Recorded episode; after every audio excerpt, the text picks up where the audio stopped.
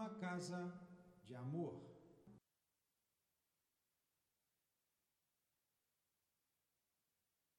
Bom dia, bom dia aos nossos ouvintes. Que Jesus abençoe a nossa manhã de estudos.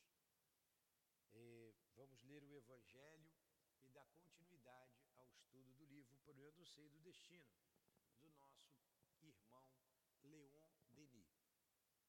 O Evangelho segundo o Espiritismo, capítulo 8. Bem-aventurados que têm um coração puro. Item 19. Deixai vir a mim os pequeninos, porque eu possuo o alimento que fortifica os fracos. Deixai vir a mim aqueles que, temerosos e frágeis, têm necessidade de apoio e de consolação. Deixai vir a mim os ignorantes, porque eu os esclarecerei.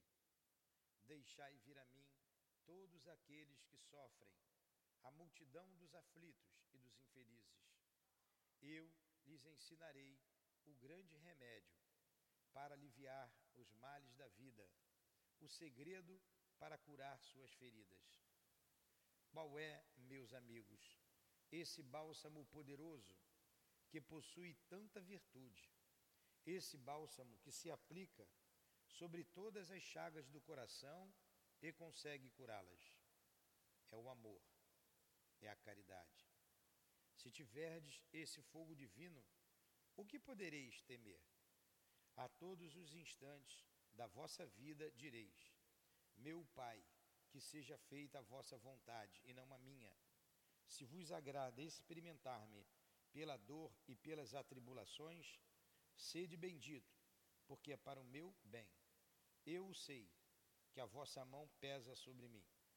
Se vos agrada, Senhor, ter piedade da vossa frágil criatura, dar ao seu coração as alegrias permitidas, sede ainda bendito, mas fazei que o amor divino não adormeça em sua alma, e que, incessantemente, ele faça subir até vossos pés a voz do seu reconhecimento. Se tiverdes amor, tereis tudo o que se pode desejar na terra, possuireis a pérola preciosa, que nem os acontecimentos, nem a maldade daqueles que vos odeiam e perseguem poderão vos arrebatar. Se tiverdes amor, tereis colocado o vosso tesouro lá onde os vermes e as ferrugem e a ferrugem não podem atacá-lo. E vereis desaparecer de vossa alma tudo que possa manchar sua pureza. Sentireis o peso da matéria diminuir dia a dia. E como o pássaro que plana nos ares e não se lembra mais da terra, subireis incessantemente, subireis sempre, até que vossa alma inebriada possa saciar-se da verdadeira vida no seio do Senhor. Um espírito protetor. Bordeaux, 1861. Mestre Jesus, nos reunimos em teu nome em nossa casa de amor para estudarmos a doutrina espírita, o livro O Problema do Ser e do Destino do nosso irmão Leon Denis. Permita que ele nos inspire nos ajude de onde ele estiver. Também o mestre Kardec possa estar sempre conosco, nos sustentando nesta casa de amor. É em nome desses irmãos queridos, é em nome do altivo diretor da nossa casa e da coluna de espíritos que sustentam o SEAP, sempre em nome do amor, do nosso amor, Maria de Lourdes, é que pedimos a devida permissão para iniciarmos os estudos da manhã de hoje, em nome de Deus, acima de tudo. Que assim seja. Então vamos lá.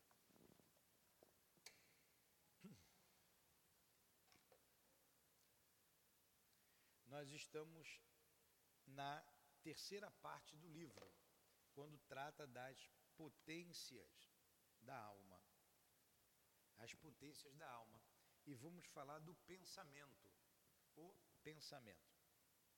O pensamento é criador. Uma frase de Leon Denis. O pensamento é criador. O que você entende sobre isso? O que, que você entendeu? O que, que você entendeu, Lourdes? O pensamento é criador.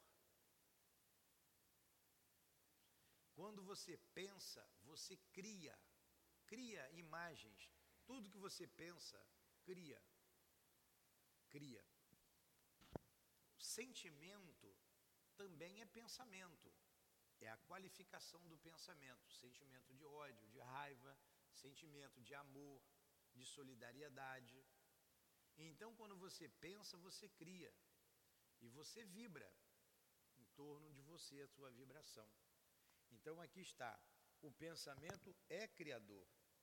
Assim como o pensamento eterno projeta ininterruptamente no espaço os germes dos seres e dos mundos, também o do escritor, do orador, do poeta, do artista, faz brotar um incessante florescer de ideias, de obras, de concepções que vão influenciar impressionar para o bem ou para o mal, segundo a natureza, a imensa multidão humana.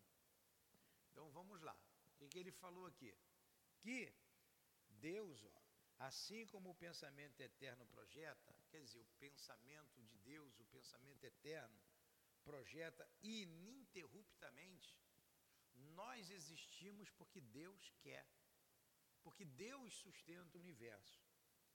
É, os germes dos seres e dos mundos, aí ele fala do escritor, do orador, do poeta, também faz florescer ideias. E essas ideias influenciam toda a humanidade. Então, por exemplo, nós estamos aqui pensando, estudando a doutrina espírita. Nós estamos influenciando com as nossas ideias as pessoas que nos ouvem. Então você está sempre influenciando com o que você faz, com o que você pensa, com o que você sente. E não podemos esquecer que o pensamento é sempre criador. Agora você imagina um autor de novelas, como ele influencia. Não é? Ele é um escritor. Como ele influencia. Alguém que faz um filme, como esse filme influencia. É por isso que a missão dos operários do pensamento é ao mesmo tempo grande, perigosa e sagrada. Está prestando atenção, Priscila? É por isso que a missão dos operários do pensamento é ao mesmo tempo grande, perigosa e sagrada. Por exemplo, se você faz um filme, você sempre influencia. Um filme é, de matança, de guerra, de tortura, não vai exercer uma, uma, uma certa influência em quem assiste? Se você faz um filme de amor, de esperança, de paz, que é o contrário do que nós falamos, também não vai influenciar? Então, aquele que escreve, aquele que, é, é, que fala, sempre influencia para o bem ou para o mal. Então, esses escritores, esses escritores, eles têm grande responsabilidade. Porque, como ele disse aqui, é ao mesmo tempo grande, quantos livros a gente tem. Olha Leon Denis aqui nos influenciando com o seu pensamento. Foi ele que escreveu isso. Ele está nos alertando. Olha a influência dele sobre nós. Grande, perigosa e sagrada. Perigosa se escrever coisas que desviem as pessoas do caminho certo. E sagrada, quando é como fez aqui Leon Denis como fez Allan Kardec com as suas obras, como fez, como Chico utilizou a sua mediunidade e os espíritos que escreveram através dele. Como influencia a todos nós? Influencia, influ, influenciou e influenciará. Né? Grande e sagrada, pois o pensamento dissipa as sombras do caminho, resolve os enigmas da vida e traça a rota da humanidade. É sua chama que aquece as almas e embeleza os desertos da existência. É sempre perigosa, porque seus efeitos são tão poderosos para a descida quanto para a ascensão. Entendeu? Você está acompanhando aí com o livro? Entendeu? Então me explica.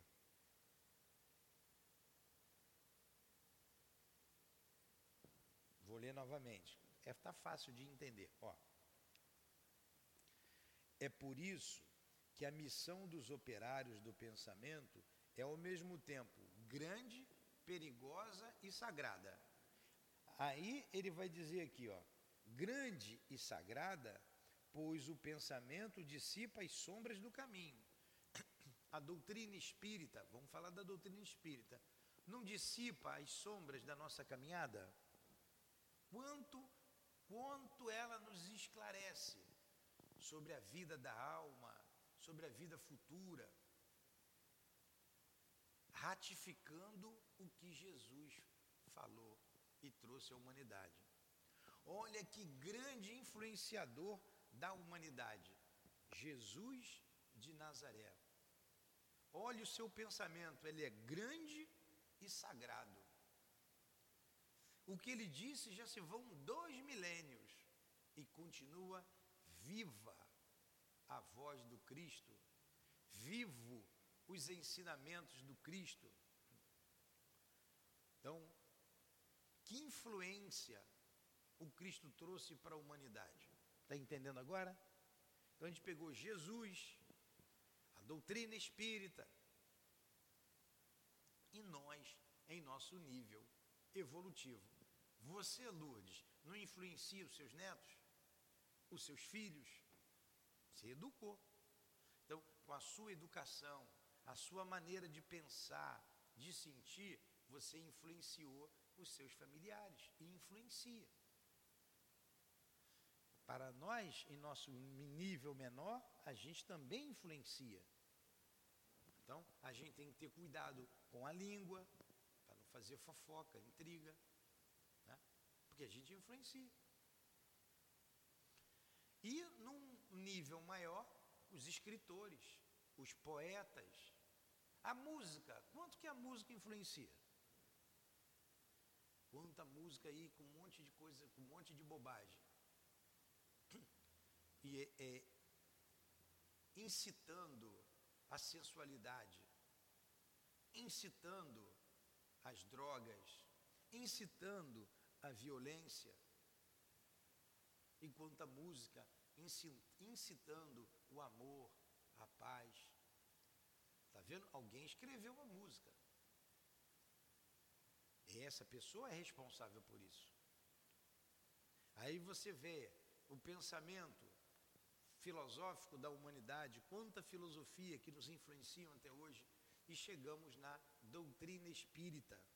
Quanta influência ela exerce e exercerá sobre a humanidade. E num nível superior, quanta influência Jesus exerce sobre todos nós. Continua aqui. Cedo ou tarde, todo produto do espírito retorna ao seu autor. Não, eu pulei. Desculpe. Então, grande e sagrada, pois o pensamento dissipa as sombras do caminho, resolve os enigmas da vida e traça a rota da humanidade. É sua chama que aquece as almas e embeleza os desertos da existência. É também perigosa. Olha aí, quando o pensamento é perigoso. É também perigosa, porque seus efeitos são tão poderosos para a descida quanto para a ascensão. Porque um pensamento mal, um, mal escrito, influencia para o mal influencia para o mal. Você vê quantos programas de televisão nos influenciam. Influenciam as crianças Olha o cuidado que nós temos que ter com as nossas crianças, porque nem todos que colocam conteúdos ali, nos próprios desenhos, nos próprios desenhos, nem todos têm escrúpulos, nem todos. Aí, agora olha, olha o, o, o, a sabedoria divina. A sabedoria está aqui. Você é livre para escrever, para falar. Agora, cedo ou tarde, todo produto do espírito retorna ao seu autor. Tudo que você emite retorna a você. Mais cedo ou mais tarde, com suas consequências, acarretando para este, segundo caso, o sofrimento, um apequenar-se, uma privação de liberdade, ou então satisfações íntimas, uma dilatação, uma elevação de seu ser. Olha aí, tudo retorna para você, cedo ou tarde. Aí mostra a responsabilidade que nós temos com o nosso pensamento. Nós somos responsáveis por aquilo que emitimos. E se eu não quiser me responsabilizar, cedo ou tarde, tudo que eu emitir voltará para mim. É um efeito bumerangue. Vai e volta. Vai e volta. A vida presente é, como se sabe, um simples episódio de nossa longa história, um fragmento da longa cadeia que se desenrola para todos através da imensidão. A vida presente, ô Lourdes, vou ler de novo, é, como se sabe, um simples episódio de nossa longa história. Um fragmento da longa cadeia que se desenrola para todos através da imensidão. Entendeu o que é isso? Entendeu, Priscila? O que, que ele está dizendo aqui? Que hoje sei das suas dificuldades de moradia, de lugares, de moradia, de, de, de de tudo. Isso é o resultado do que nós fizemos aí no passado. Na verdade, é uma coisa, é, como ele colocou aqui, um fragmento. Um fragmento, porque uma vida não é nada. Nós somos o resultado de tudo aquilo que a gente fez até hoje. Aí você mora num lugar ruim, difícil, sem água, sem esgoto, é, violento, como é ali, né, que eu não posso dizer o nome do lugar. É, o que, que eu estou fazendo ali? Por que, que eu estou ali? Deus me castigou? Não. Não. Você está ali porque você fez por onde está ali. Você gosta de estar ali? Não. Provavelmente, né, provavelmente, não vou dizer que é sempre, provavelmente você plantou isso. Plantou isso para pessoas lá atrás. Abusou do poder, poder financeiro, poder intelectual. Abusou. Aí a gente sofre as consequências desse abuso. Há casos que verdadeiros é, espíritos é, fortes, missionários e espíritos fortes pedem uma situação difícil para poder caminhar mais rápido. Tem esses casos. Mas o que eu sou hoje, o que eu penso, o que eu sinto, é o resultado de uma longa jornada anterior a essa. Está entendendo, Lourdes? Quando você morrer, você vai ver. Você vai lembrar do passado. Aí você vai dizer bem o Newton tinha razão. Aí eu vou dizer, não é o Newton que tinha razão, a doutrina espírita. Leon Denis está escrevendo em nome da doutrina espírita. A vida presente é, como se sabe, um simples episódio da nossa longa história, um fragmento da longa cadeia que se desenrola para todos através da imensidão. E constantemente recaem sobre nós, em brumas ou em claridades, os resultados de nossas obras. Olha só, constantemente recaem sobre nós as brumas. O que é uma, uma bruma? Coisas suaves, né? bonitas. Ou, desculpe, é o contrário. As brumas são as coisas pesadas. É, deixa eu botar aqui que a gente não erra.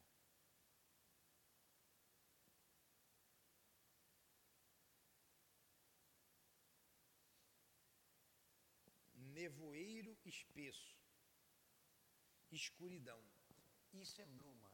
Nevoeiro espesso, escuridão.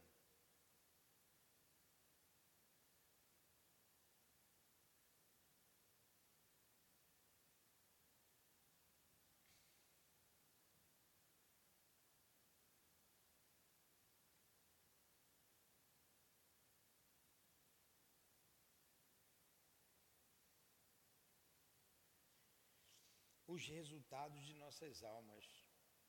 A alma humana percorre seu caminho, envolta numa atmosfera radiosa ou sombria, povoada pelas criações do seu pensamento.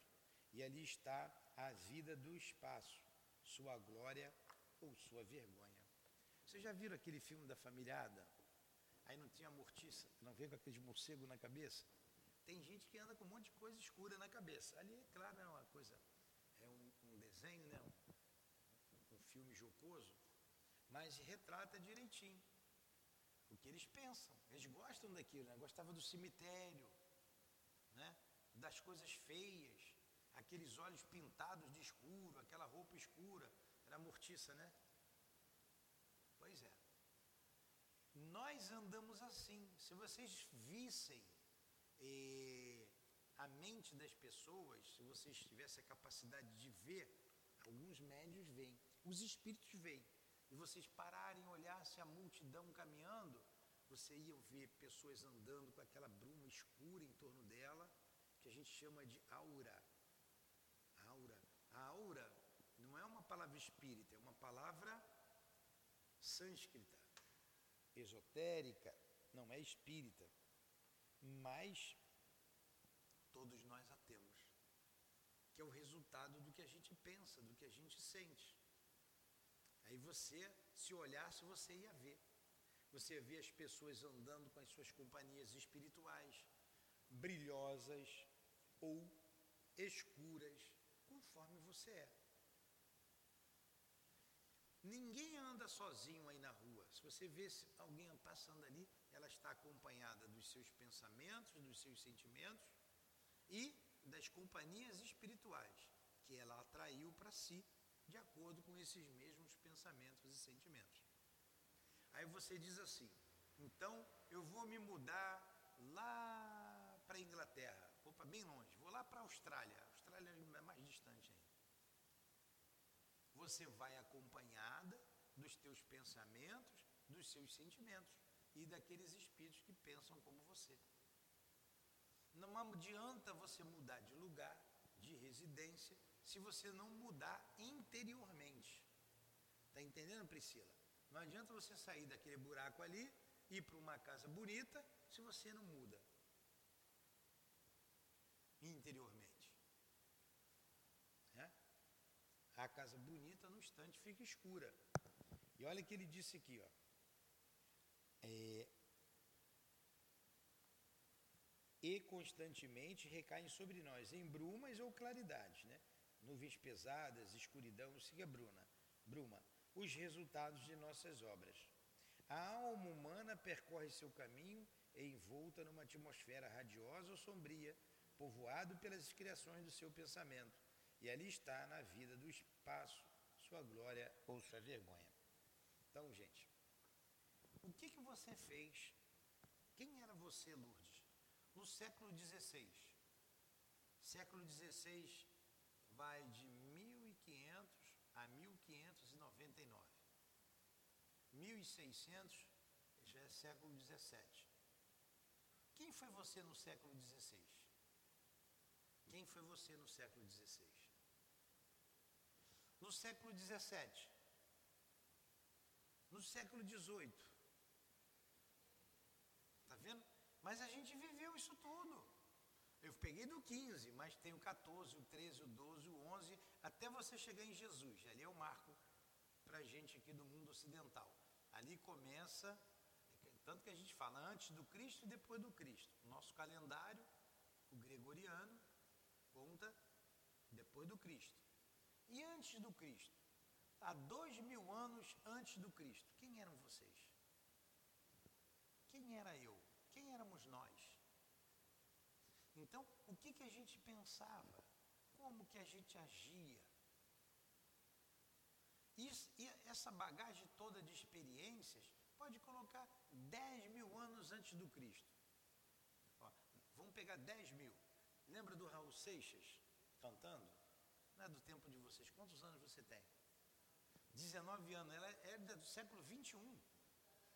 Século 21. Hã? É, ele cantava assim, o Raul Seixas. Eu nasci há 10 mil anos atrás. E não tem nada nesse mundo que eu não saiba demais. Não é?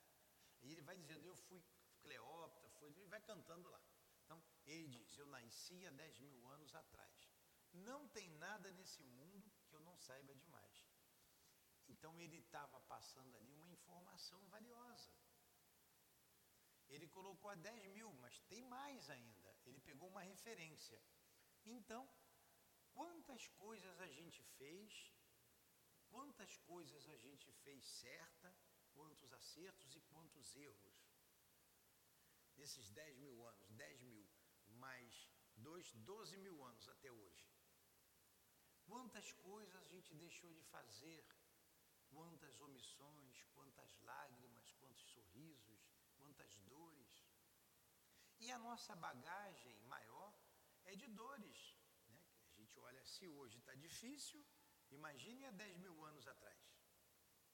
Então nós somos o resultado. A, a posição social é só nessa vida. É isso que ele está dizendo aqui. Ali está a nossa vida do espaço, sua glória, sua vergonha.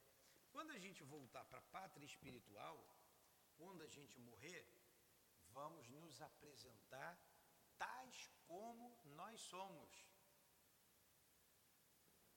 Quando você morrer, você não vai esconder de ninguém o que você é. Todo mundo vai olhar e vai ver o que você pensa, o que você sente. Aqui, a gente ainda engana. A gente pensa, mas fica calado. Ninguém vê, só os espíritos. Por isso, eles sabem muito bem quem nós somos. Eles sabem da nossa vida pregressa, está vendo essa agora.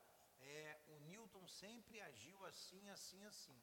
Nessa situação, ele vai agir dessa forma. E não erra, porque conhece. Mas nós não lembramos. Aqui estamos. E quando a gente desencarnar, vamos ter uma vida é, gloriosa ou uma vida cheia de vergonha. Vai chegar lá, ninguém vai acusar a gente, mas nós somos o resultado daquilo que nós fizemos.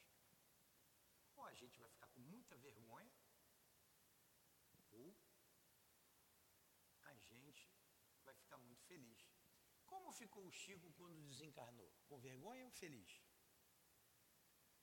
O Chico Xavier. Feliz, né? Pelo trabalho que ele fez. Como ficou Leon Denis? Feliz. Professor José Jorge, está aqui a placa dele aqui, era, ele era um professor, dono de escolas, amigo nosso, e é um grande palestrante. Ele dizia assim: Eu não tenho medo de morrer, eu tenho vergonha. Sabe aquelas coisas que você tem vergonha até de pensar que você já fez ou deixou de fazer? Vem tudo à tona.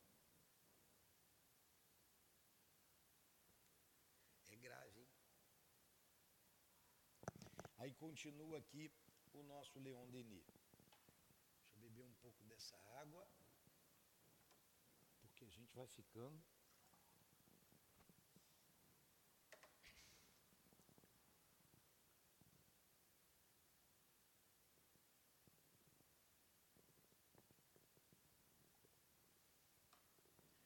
boca seca. Para dar ao pensamento toda a sua força e sua amplitude, nada é mais eficaz que a pesquisa dos grandes problemas.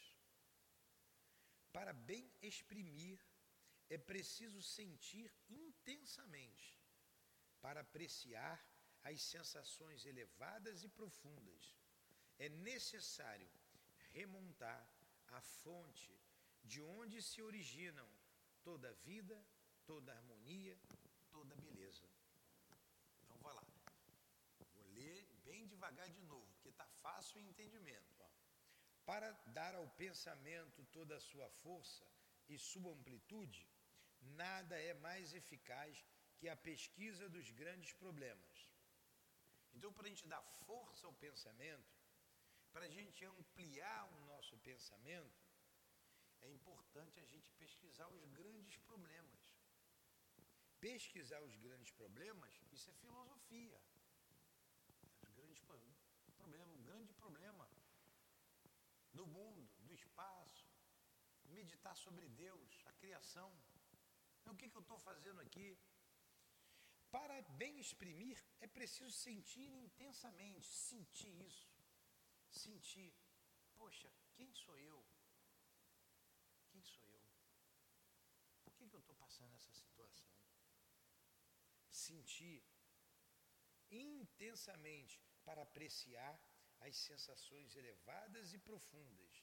É necessário remontar a fonte onde se originam toda a vida, toda a harmonia, toda a beleza. E de onde vem essa fonte? Criador. O Criador é a fonte de tudo. A fonte de tudo está no Criador. O que há de nobre e de elevado no domínio da inteligência emana de uma causa eterna, viva e pensante.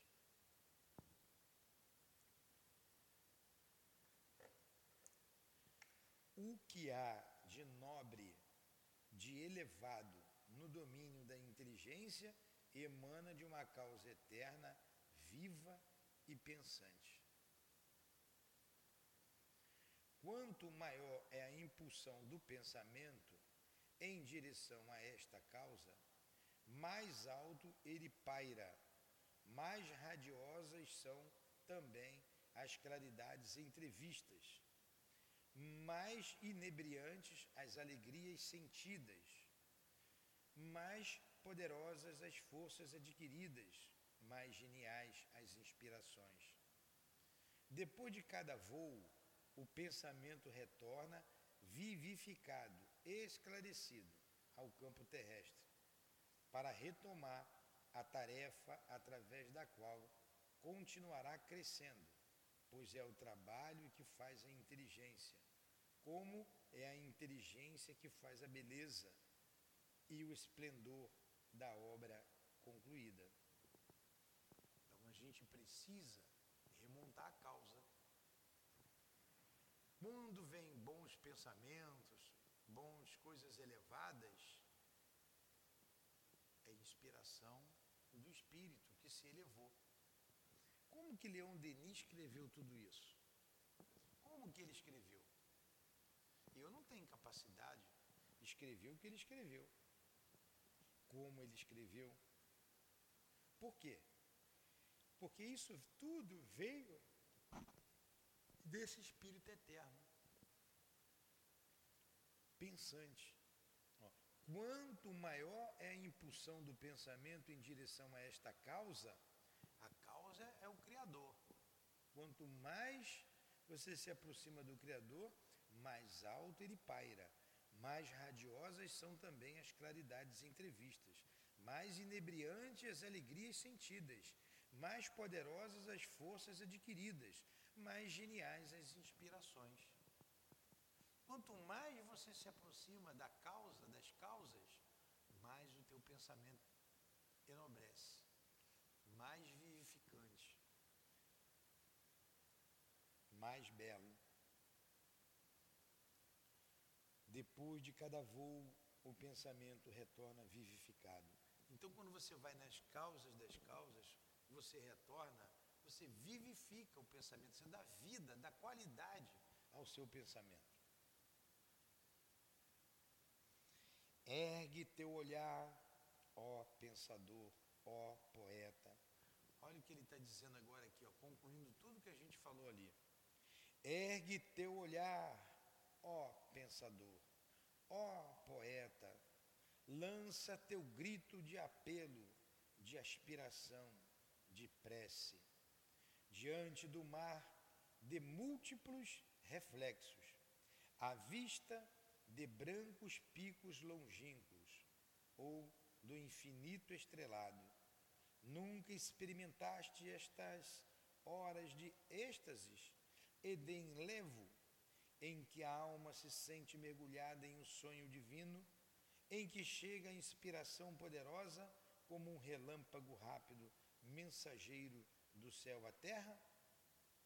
Aguça teus ouvidos Nunca ouviste do fundo de teu ser vibrarem estas vagas harmonias, estes rumores do mundo invisível, vozes da sombra que embalam teu pensamento e o preparam para as intuições supremas? Então, ele está mandando a gente buscar a causa. De onde foi que eu vim? Eu vim do mundo espiritual. Eu sou cercado de espíritos que me amam, que me sustentam para o bem ou para o mal, dependendo do meu comportamento, dependendo dos meus desejos. Então, quando a gente busca o elevado, a gente retorna inspirado. A gente retorna inspirado. Agora, se você está no dia a dia pensando que não presta, pensando apenas na, no ter, na matéria, você não consegue essa elevação de pensamento. Você está com o seu pensamento aqui a nível da terra, do terra a terra, das suas necessidades materiais. Mas nós somos espíritos, temos as necessidades espirituais. Em todo poeta, artista, escritor, há germes de mediunidade, inconscientes, insuspeitos e que só querem eclodir. Por eles, o operário do pensamento entra em relação com a fonte inesgotável e recebe sua parcela de elevação. Esta revelação de estética apropriada à sua natureza, a seu gênio de talento, ele tem por missão exprimi-la em obras que farão penetrar na alma das multidões uma vibração das forças divinas, uma radiação de verdades eternas. É aí. Tá vendo? Aí a responsabilidade de cada um de nós que pensa. Ele está se referindo aqui a esses grandes poetas. Tem uma música do Almir. Como é que é aquela música dele? Sabe quem é Almir? Ele escreveu num guardanapo rápido, em cinco minutos ele disse que escreveu. Ele diz assim, foi psicografada. Foi psicografada. A música assim, ando devagar, porque já tive pressa. Lembrou agora? E ele é uma música muito bonita que ele escreveu inspirado. Inspirado. Influenciou? Claro que sim, há muita gente que ouviu a música.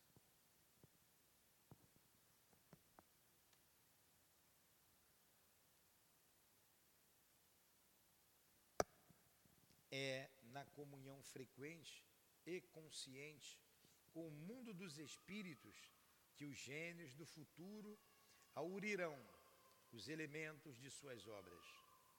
Desde já, a penetração dos segredos de sua dupla vida vem oferecer ao homem os auxílios e os esclarecimentos que as religiões decadentes não lhe poderiam proporcionar.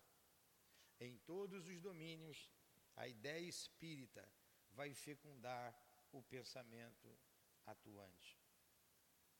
Olha aqui. Em todos os domínios, todos, a ideia espírita vai fecundar o pensamento atuante. Essa ideia de que nós somos espíritos, de que nós somos influenciados. Então é aí, como ele disse, na comunhão frequente, consciente com o mundo dos espíritos, que os gênios do futuro vão aurir os elementos das suas obras. E nós, no nosso pequeno patamar, a gente também deve buscar aí no mundo espiritual aspirações do dia seguinte, rogar a Deus em preces, com as nossas preces. É, por favor, deixe aquelas rosas ali ó, na pontinha para não murchar com calor lá fora. Bota ali no cantinho, bota ela em pé ali.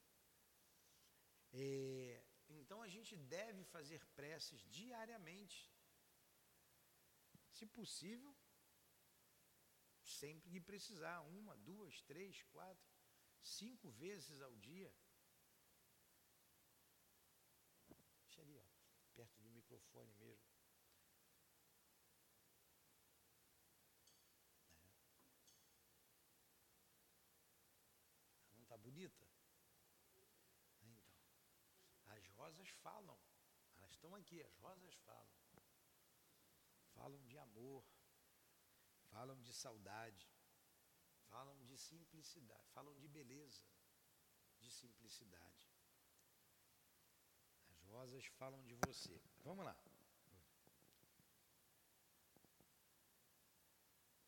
Onde nós paramos aqui? O homem do povo Olha aí, vamos vai falar da gente agora, Priscila, aí no último parágrafo, achou? O homem do povo, nas horas de cansaço, nele encontrará a coragem moral. Nele quem? No mundo espiritual, em Deus.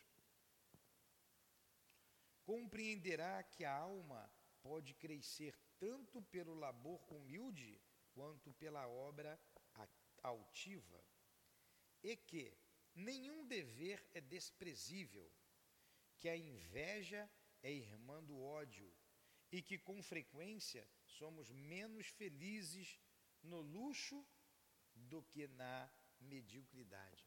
Olha que afirmação que vocês, numa análise superficial, não concordarão. Olha, olha essa frase aqui.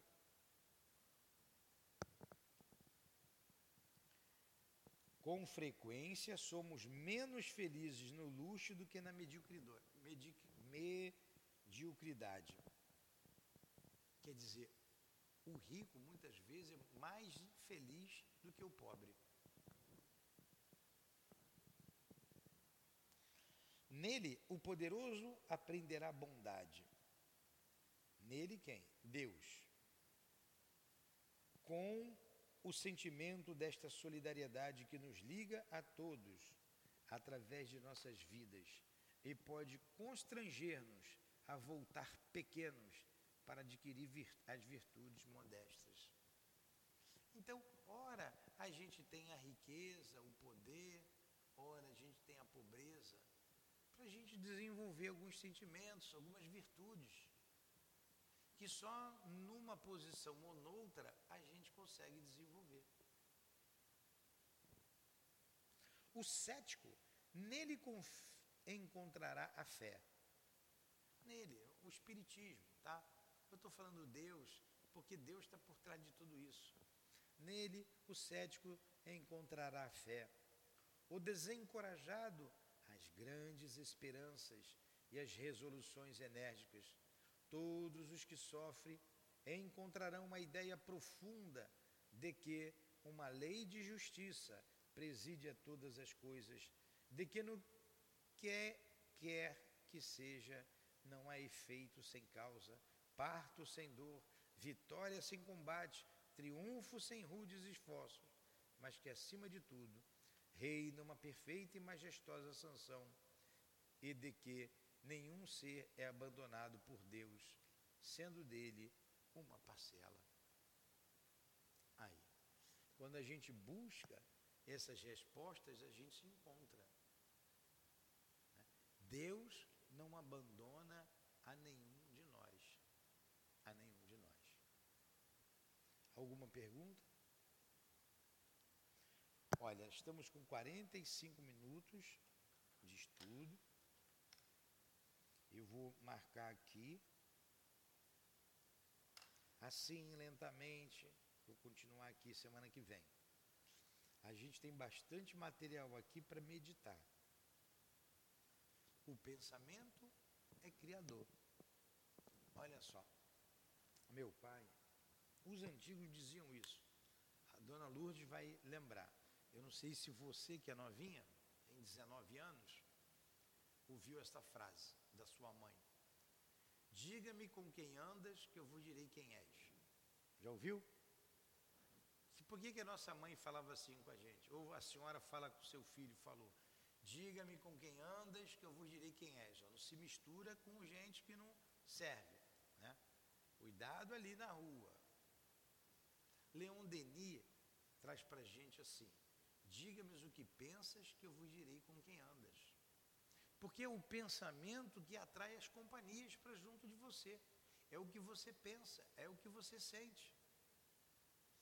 Aí você vai atrair as companhias, tanto encarnada quanto desencarnada. Nós pensamos aqui em quê? Na doutrina espírita, estudamos a doutrina espírita. Vem aqui quem quer aprender. Mas se eu for para o botequim ali da esquina e ficar lá jogando baralho e jogando conversa fora, quem que eu vou te encontrar por lá?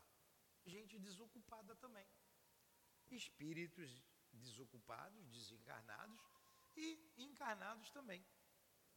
Eu penso naquilo, eu gosto daquilo, atrai as companhias espirituais e também as materiais.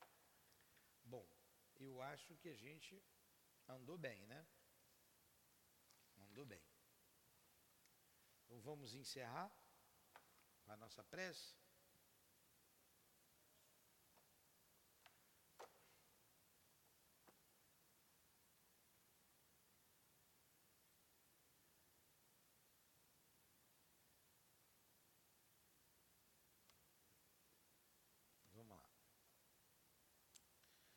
Obrigado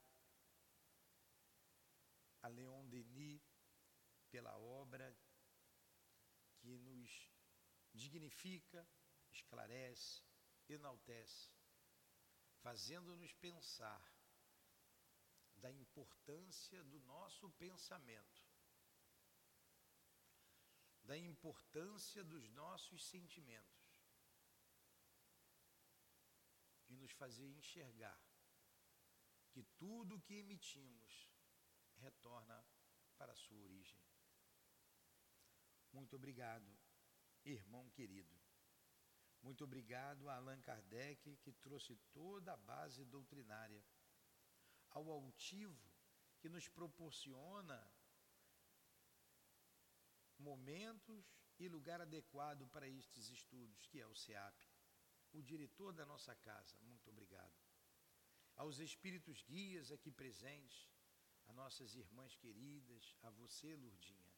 Obrigado pelo teu amor, pela tua companhia, pela tua inspiração. Que Deus abençoe a nossa casa, os propósitos e os nossos propósitos, que é, acima de tudo, divulgar a doutrina espírita, divulgar o cristianismo, o teu nome, Jesus. Muito obrigado.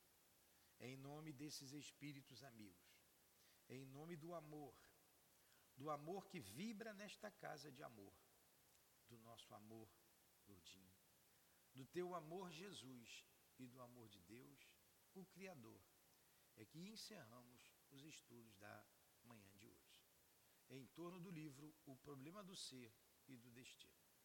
Que assim seja. CEAP, Centro Espírita Altivo Panfiro. Uma casa de amor.